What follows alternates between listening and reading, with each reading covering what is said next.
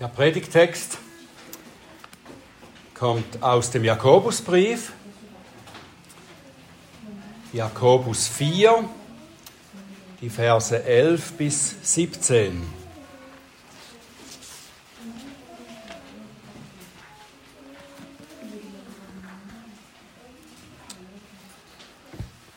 Das ist Gottes Wort. Redet nicht schlecht übereinander, Brüder. Wer über einen Bruder schlecht redet oder seinen Bruder richtet, redet schlecht über das Gesetz und richtet das Gesetz. Wenn du aber das Gesetz richtest, so bist du nicht ein Täter des Gesetzes, sondern ein Richter. Einer ist Gesetzgeber und Richter der zu retten und zu verderben vermag. Du aber, wer bist du, der du den Nächsten richtest?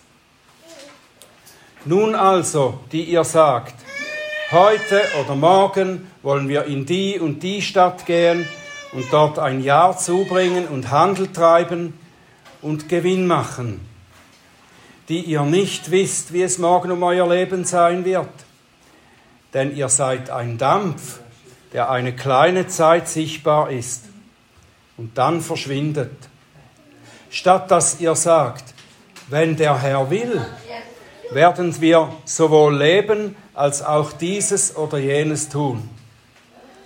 Nun aber rühmt ihr euch in euren Großtuereien. Alles solches Rühmen ist böse. Wer nun weiß, Gutes zu tun und tut es nicht, dem ist es Sünde.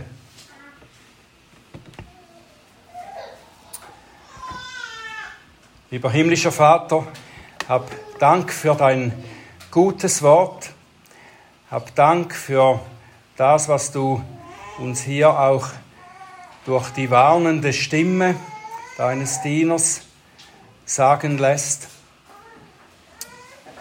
Herr, hilf, dass wir das richtig verstehen und dass wir es auch umsetzen können in unserem Leben.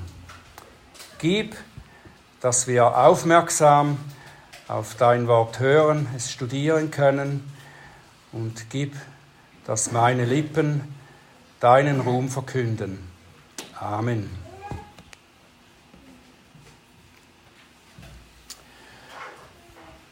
Vielleicht habt ihr das noch verschwommen in Erinnerung von der letzten Betrachtung des Briefes von Jakobus.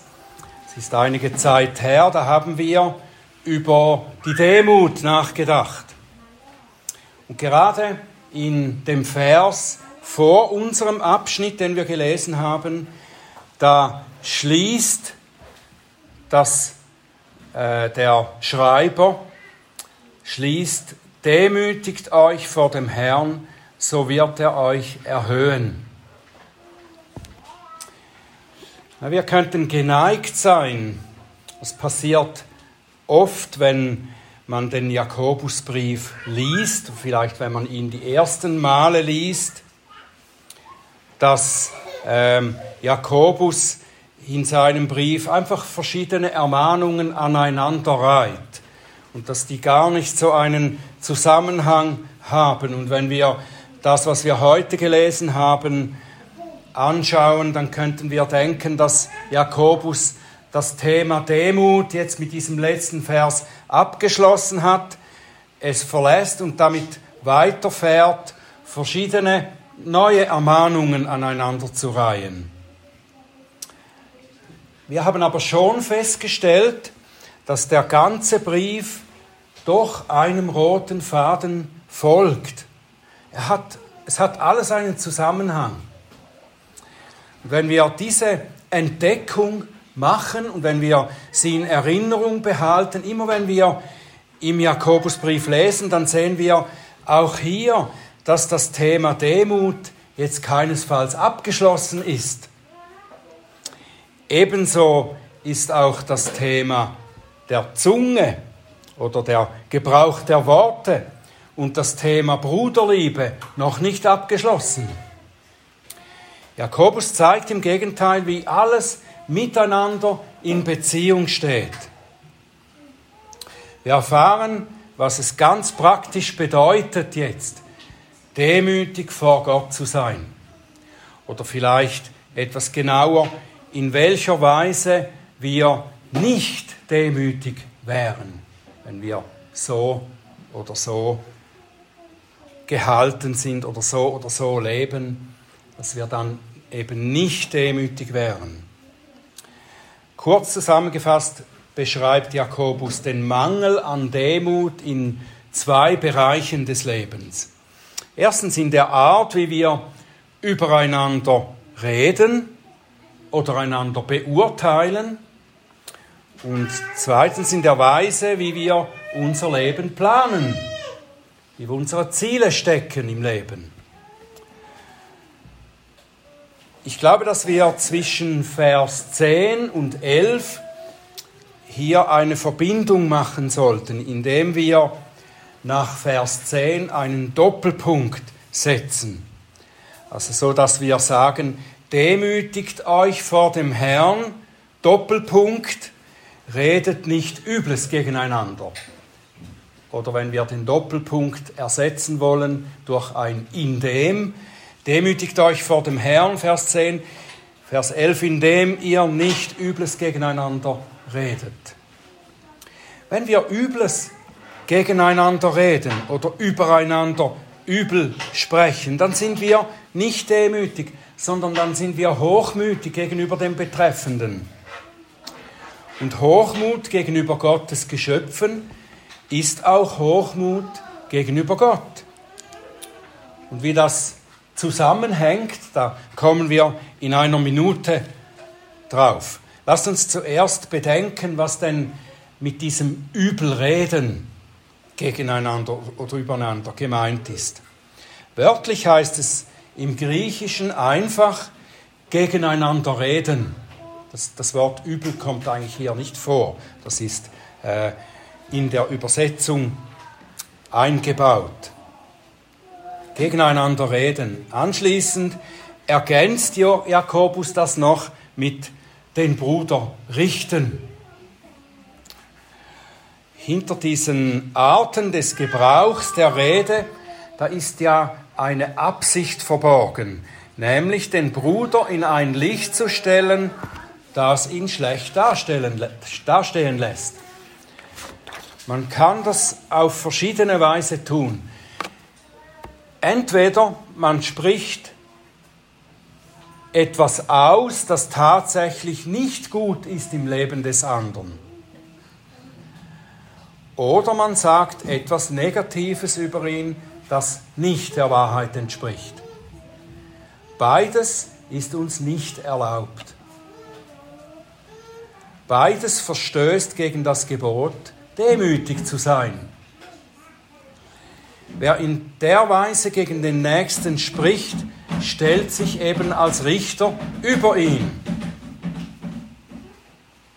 Er sagt eigentlich, mein Bruder, meine Schwester tut dies, verhält sich so, ich würde das nie tun. Damit ist er schlechter als ich. Das spricht man nicht aus, aber das ist impliziert, inbegriffen. Ich bin in der Position, dass ich das beurteilen kann, darum verurteile ich ihn. Und dabei ist es zweitrangig, ob das, was wir verurteilen, wirklich der Fall ist oder nicht. Oder ob es eine große Sache oder eine Bagatelle ist, die wir anklagen. Unsere Sünde ist, dass wir uns als Richter über ihn oder über sie stellen. Das Gegeneinander reden ist immer von der hochmütigen Haltung und Absicht gesteuert, sich eben selber höher zu stellen, als man tatsächlich ist. Und wir müssen hier sehr wachsam sein gegenüber nicht unbedingt unseren Worten, sondern gegenüber der Herzenshaltung, die dahinter steht. Als Christen können wir sehr subtil üble Nachrede betreiben, so dass man es fast nicht merkt. Wir können das sehr gut tarnen. Zum Beispiel können wir es als Gebetsanliegen tarnen, dass wir so weitergeben. Wir sagen vielleicht, weißt du, wir sollten für XY beten, dass er diese oder jene Sache nicht mehr tut. Auch wenn wir so innerhalb unserer eigenen Familie über Geschwister in der Gemeinde reden, dann können wir sehr leicht in diese Falle der üblen Nachrede tappen achten wir immer auf die Absichten in unseren Herzen. Immer wenn das, was wir sagen, nicht dazu gedacht ist, dem Abwesenden der Erbauung zu dienen, ist die Gefahr groß, dass wir eben gegen ihn reden, dass wir übel gegen ihn oder gegen sie reden. Und das darf nicht sein, denn wir sind einander als Geschwister gegeben, damit wir einander mit unseren Worten unterstützen und im Glauben an Christus fördern. Gegen jemanden zu reden oder über jemanden ein Urteil zu fällen, bewirkt das Gegenteil. Es entmutigt und es unterbricht die Gemeinschaft. Und es stört auch unsere Beziehung zu Gott. Wenn Jakobus schreibt, Wer über einen Bruder schlecht redet oder seinen Bruder richtet, der redet schlecht über das Gesetz oder richtet das Gesetz, dann meint er eben das damit.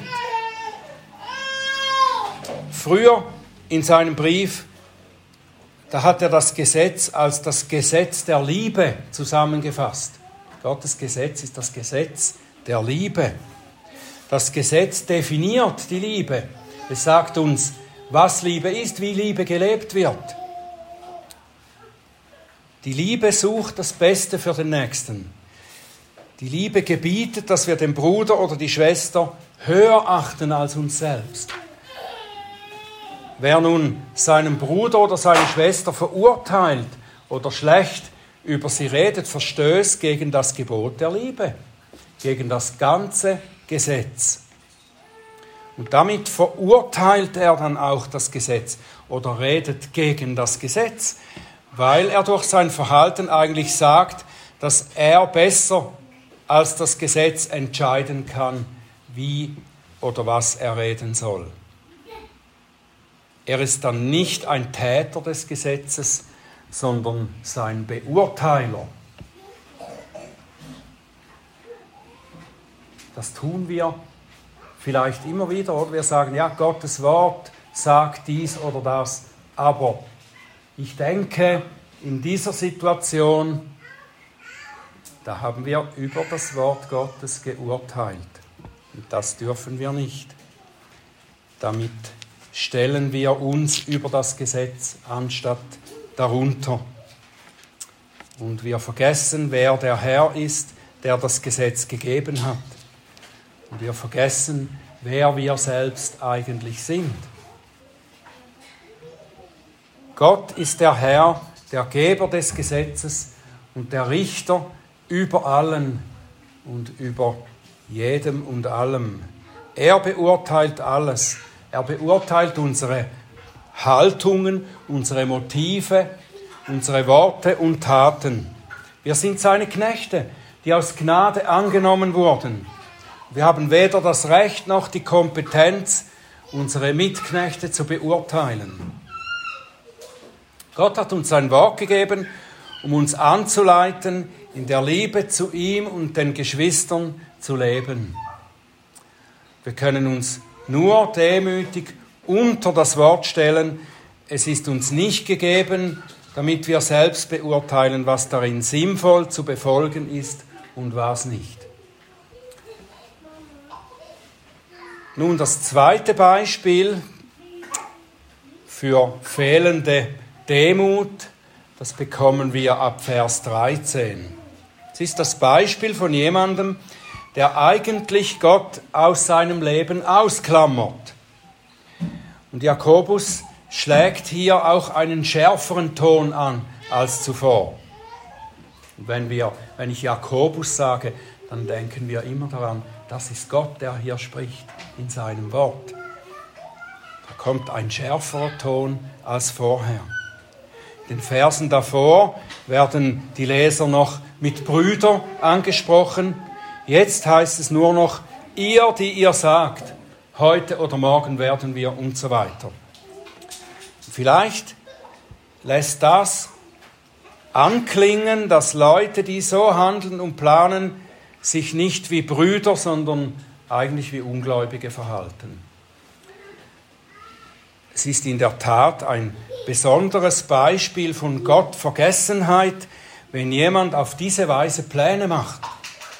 Heute oder morgen werde ich dies oder jenes tun, Geschäfte machen, Gewinn generieren. Die Betonung hier ist auf dem Ich. Ich werde, ich kann für mich sorgen. Wie schon zuvor, als er von der üblen Nachrede und vom Verurteilen sprach, ermahnt der Schreiber, du weißt offenbar nicht, wer du bist, wenn du so redest. Weißt du nicht, dass du es bist, der dein Leben, dass du es nicht bist, der dein Leben plant, der bestimmt, ob dir deine Bemühungen gelingen oder nicht? Es ist ja nicht so, dass es falsch ist, Pläne zu machen oder Ziele zu stecken. Zum Beispiel war der Apostel Paulus jemand, der sehr wohl Pläne macht und Ziele steckte. Für seine Missionsarbeit hat er sehr strategische Ziele, das können wir immer wieder lesen, zum Beispiel im Römerbrief. Er äußert klare Vorstellungen davon, wohin er reisen will und was er erreichen möchte. Römer 15, Vers 24. So will ich auf der Reise nach Spanien zu euch kommen, denn ich hoffe, euch auf der Durchreise zu sehen und von euch dorthin geleitet zu werden, wenn ich mich zuvor ein wenig an euch erquickt habe. Jetzt aber reise ich nach Jerusalem im Dienst für die Heiligen. Sobald ich nun das ausgerichtet und ihnen diese Frucht gesichert habe, will ich über euch weiterreisen nach Spanien. Will und ich werde dies und das tun. Ist das nicht dasselbe wie dieser andere Mann bei Jakobus? Nein, das ist es nicht. Paulus plant in einer demütigen Haltung, in der demütigen Haltung, die im Jakobusbrief empfohlen wird. Er schreibt im Römerbrief schon am Anfang, Kapitel 1, Vers 9, denn Gott, dem ich in meinem Gewissen diene, am Evangelium seines Sohnes ist mein Zeuge, wie unablässig ich an euch denke, indem ich alle Zeit in meinen Gebeten flehe, ob es mir nicht endlich einmal durch den Willen Gottes gelingen möge, zu euch zu kommen. Das ist anders, oder? Er wünscht sich sehnsüchtig, dass er nach Rom und dann nach Spanien reisen kann, um seinen Dienst auszuüben. Er glaubt und hofft, dass er so weit kommen wird. Aber über alles stellt er Gottes Willen, wenn es mir durch den Willen Gottes gelingt. Und so sollen wir alle unsere Pläne machen. Wir dürfen Ziele stecken, planen, hoffen und alle Anstrengungen auch unternehmen mit dem Wissen, dass wir ein Dampf sind und nichts selbst erreichen können. Und dass Gott es ist, der eigentlich unsere Pläne macht. Und er ist derjenige, der unsere Pläne auch beurteilt und dann entscheidet, ob sie es wert sind, dass er sie gelingen lässt.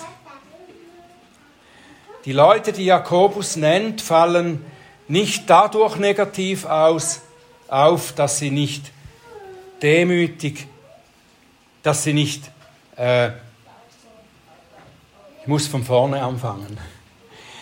Diese Leute, von denen Jakobus spricht, die fallen dadurch negativ auf, dass sie nicht demütig planen, sondern auch dadurch, dass ihre Pläne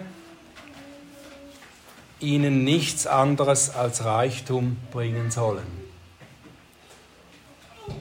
Da ist auch die Absicht des Planens falsch und das Ziel des Planens ist falsch. Das ist nicht demütig. Sie suchen nicht Gottes Ehre, sondern ihren eigenen Wohlstand, den sie sich selber herbeiführen wollen. Im fünften Kapitel werden wir dann einmal weiterlesen. Da fährt Jakobus damit fort, dieses Streben eben zu verurteilen und davor zu warnen. Und auch im ersten Timotheusbrief finden wir mehrfach solche Warnungen. 1. Timotheus 6, Vers 8. Wenn wir aber Nahrung und Kleidung haben, soll uns das genügen.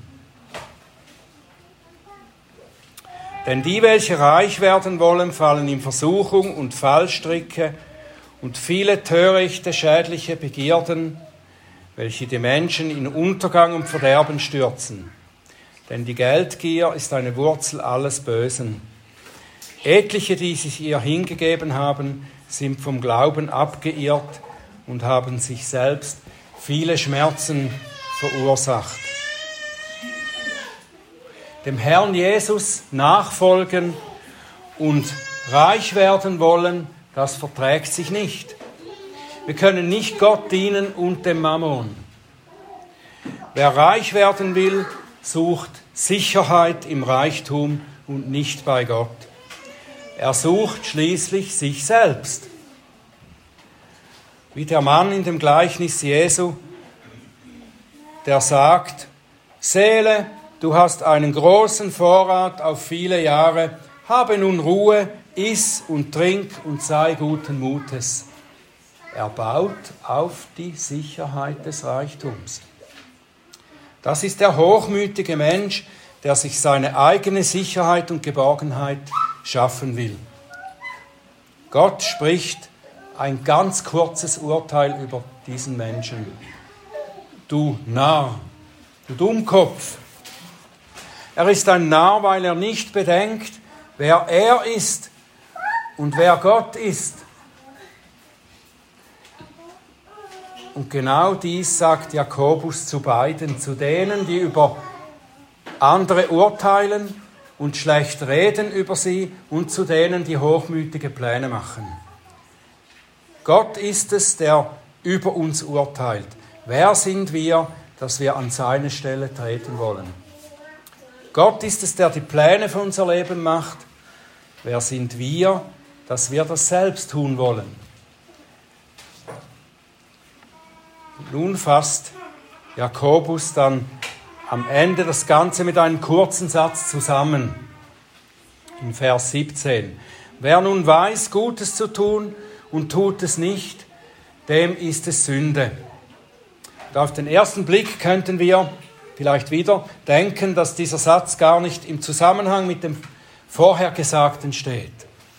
Aber es gibt in der Tat einen starken Zusammenhang. Diese Aussage führt uns wie jene davor in die Demut. Das Gute, das wir tun sollen, wird durch das Gesetz definiert. Gott ist derjenige, der uns alle durch sein Gesetz beurteilt. Wenn wir dieses Gesetz ernst nehmen, müssen wir erkennen, dass wir nicht gut sind. Wir tun das Gute nicht in dem Maß, wie wir sollten. Auch nicht, weil wir jetzt Christen sind und die Möglichkeit und die Kraft dazu haben. Wir tun nicht das Gute in dem Maß, wie wir sollten. Und darum können wir auch unsere Geschwister nicht beurteilen und verurteilen. Und darum können wir auch nicht vollkommen wissen, welche Ziele und Pläne für uns gut sind. Wir müssen erkennen, dass wir nur durch Gottes Gnade bestehen können. Wir stehen als Begnadigte neben unseren Geschwistern. Was wir beurteilen und verurteilen sollen, ist unser eigenes Denken, Wollen und Handeln. Was aber siehst du den Splitter, der in, seines, in deines Bruders Auge ist? Den Balken aber in deinem eigenen Auge nimmst du nicht wahr. Oder wie wirst du zu deinem Bruder sagen, erlaube, ich will dir den Splitter aus deinem Auge ziehen? Und siehe, der Balken ist in deinem Auge. Heuchler, zieh zuerst den Balken aus deinem Auge, und dann wirst du klar sehen, um den Splitter aus deines Bruders Auge zu ziehen.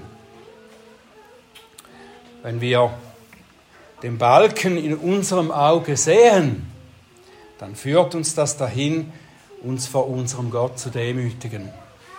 Wir sind vor ihn gestellt, der allein gut ist und der uns auch erhöhen wird, wenn wir uns demütigen. Unsere Geschwister zu verurteilen und sie nach unseren Maßstäben formen zu wollen, unsere eigenen Pläne zu machen, um unser eigenes Glück herbeizuführen, das ist hochmütig. Der Weg der Demut ist, den eigenen Mangel zu erkennen und sich unter Gottes gutes Wort und seinen Willen zu beugen. Das ist der gute Weg, den Gott gelingen lässt. Amen.